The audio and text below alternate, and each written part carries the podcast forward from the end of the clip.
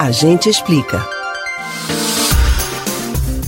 No dia de Nossa Senhora do Carmo, os fiéis recifenses fazem questão de demonstrar a fé que sentem pela padroeira do Recife. O sentimento que os religiosos semeiam com os padroeiros dos lugares em que vivem é algo bastante curioso. Você já parou para pensar por que a Igreja Católica nomeia padroeiros para representar as cidades e como que eles são escolhidos? Atenção, que a gente explica.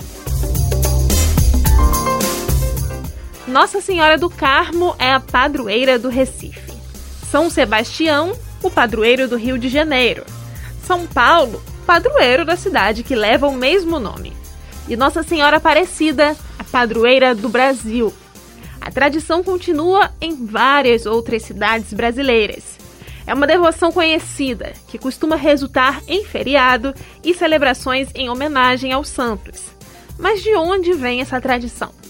A palavra padroeiro vem de patronário, patronus no latim, que significa defensor, aquele que defende. Em algumas passagens da Sagrada Escritura, esta função protetora era atribuída apenas aos anjos. Os primeiros cristãos já tinham o costume de invocar os santos para que os ajudassem diante das dificuldades. Quando em uma localidade um santo era muito invocado, ou seja, se tornava popular, ele ganhava a alcunha do padroeiro do lugar.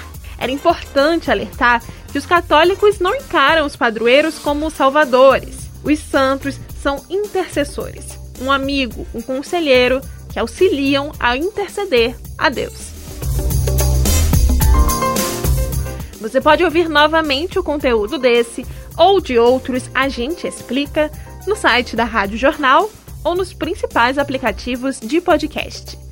Spotify, Deezer, Google e Apple Podcasts.